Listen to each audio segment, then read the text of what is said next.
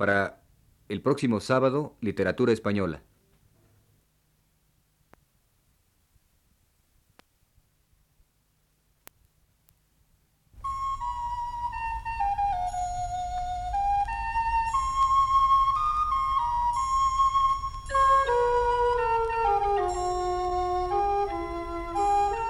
Señoras y señores, muy buenas tardes. Les ofrecemos el programa Literatura Española, que prepara para Radio Universidad el profesor Luis Ríos.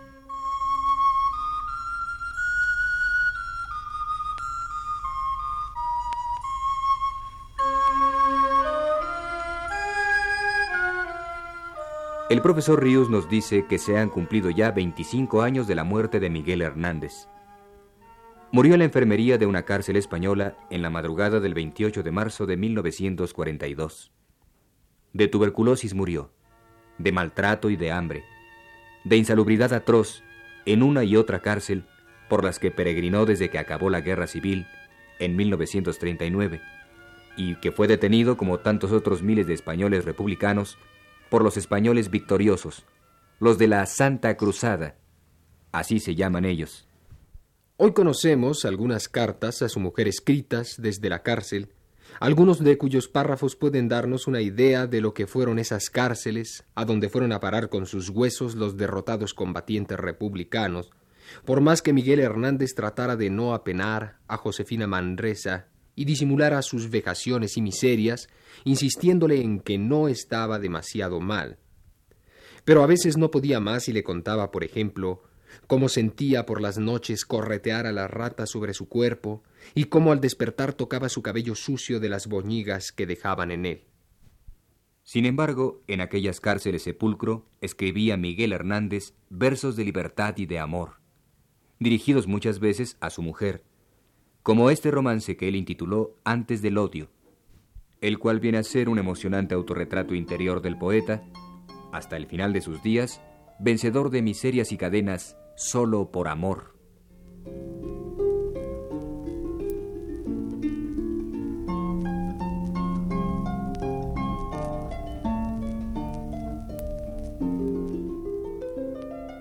Beso soy, sombra con sombra, beso, dolor con dolor, por haberme enamorado, corazón sin corazón, de las cosas, del aliento, sin sombra de la creación.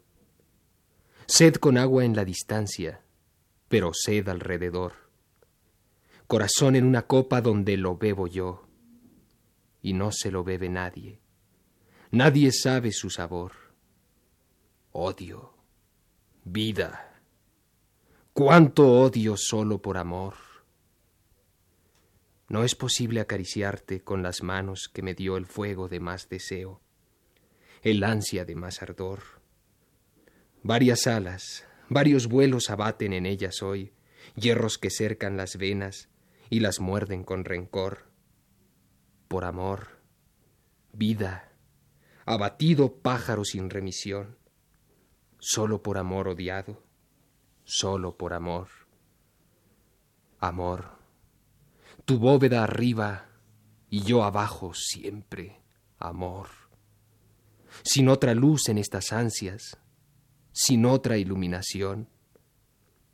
Mírame aquí encadenado, escupido, sin calor a los pies de la tiniebla, más súbita, más feroz, comiendo pan y cuchillo como un buen trabajador, y a veces cuchillo solo, solo por amor.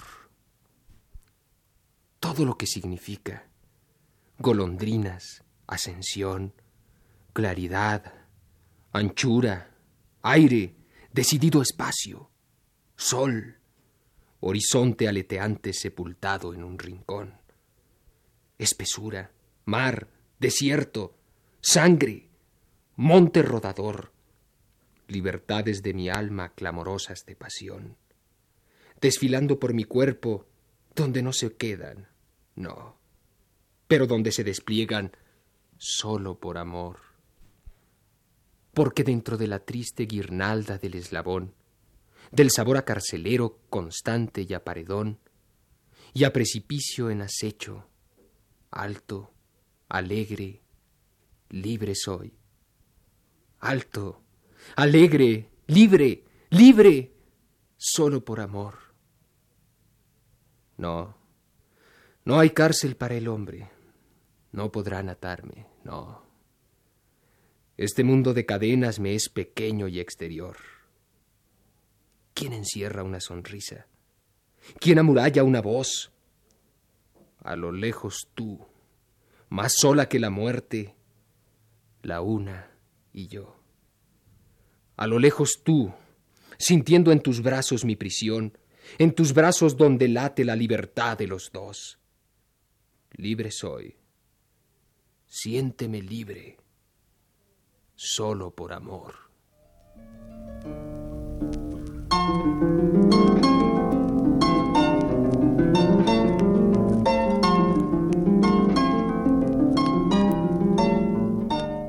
Miguel Hernández tenía 31 años al morir y tenía un apasionado apego a la vida.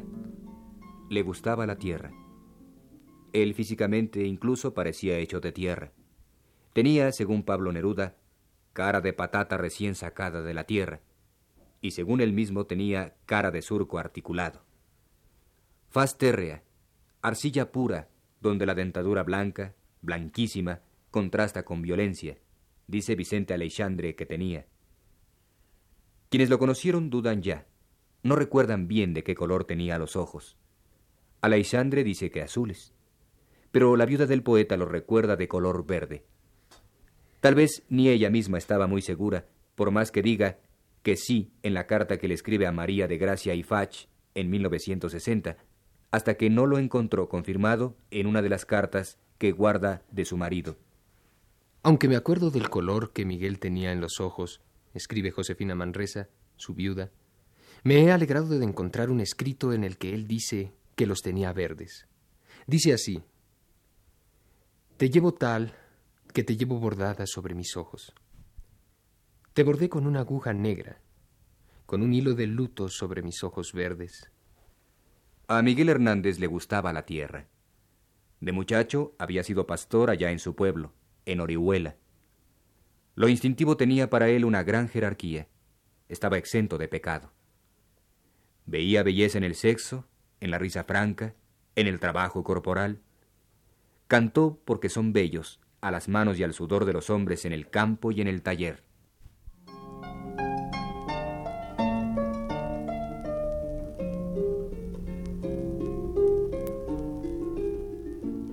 En el mar halla el agua su paraíso ansiado y el sudor su horizonte, su fragor, su plumaje. El sudor es un árbol desbordante y salado, un voraz oleaje. Llega desde la edad del mundo más remota a ofrecer a la tierra su copa sacudida, a sustentar la sed y la sal gota a gota, a iluminar la vida. Hijo del movimiento, primo del sol, hermano de la lágrima, deja rodando por las eras, del abril al octubre, del invierno al verano, áureas enredaderas. Cuando los campesinos van por la madrugada a favor de la esteba, removiendo el reposo, se visten una blusa silenciosa y dorada de sudor silencioso. Vestidura de oro de los trabajadores, adorno de las manos como de las pupilas. Por la atmósfera esparce sus fecundos olores, una lluvia de axilas. El sabor de la tierra se enriquece y madura, Caen los copos del llanto laborioso y oliente, maná de los varones y de la agricultura, bebida de mi frente. Los que no habéis sudado jamás, los que no andáis yertos en el ocio sin brazos, sin música, sin poros, no usaréis la corona de los poros abiertos, ni el poder de los toros. Viviréis maloliendo, moriréis apagados. La encendida hermosura reside en los talones de los cuerpos que se mueven, en sus miembros trabajados como constelaciones.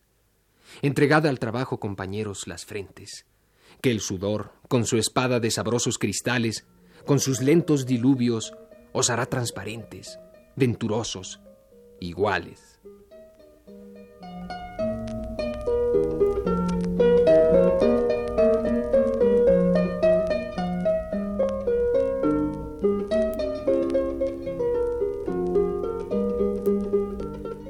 Por ese amor tan grande que le tenía a la vida, ésta se le quedaba chica a veces. A su pasión desmesurada no respondía quizá una realidad a sí mismo exaltada, torrencial. Y a Miguel Hernández, ese desequilibrio entre su empuje formidable y la respuesta al mismo, blanda o débil, le resultaba doloroso, como a las olas que no llegan triunfales a estrellarse en la roca, sino que languidecen y mueren desmayadas en la arena.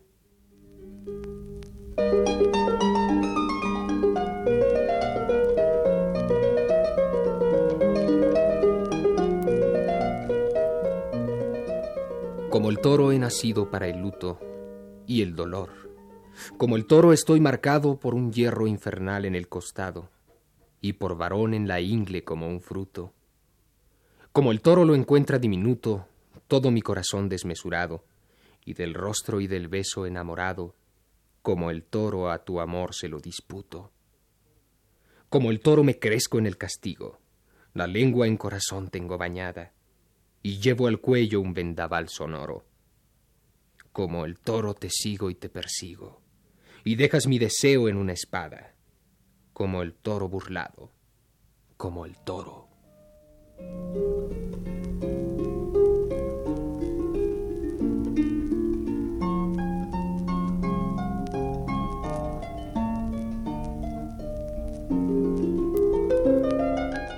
Los últimos versos que escribió Miguel Hernández los escribió en la pared de su celda, cuando fueron a sacarlo de ella herido de muerte para conducirlo a la enfermería del penal, y conducirlo ahí no para tratar de salvarle la vida, ¿qué valía la vida de Miguel Hernández para ellos?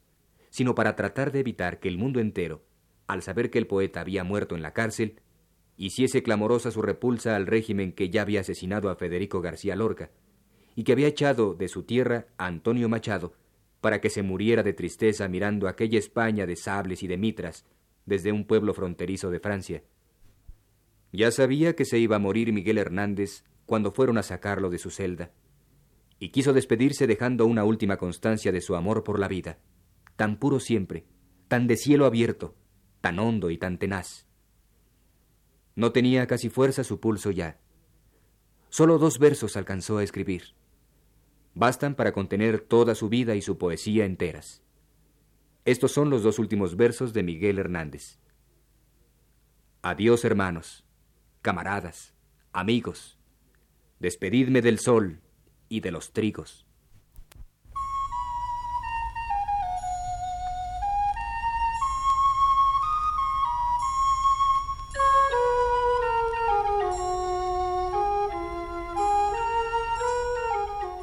Este fue el programa Literatura Española, a cargo del profesor Luis Ríos.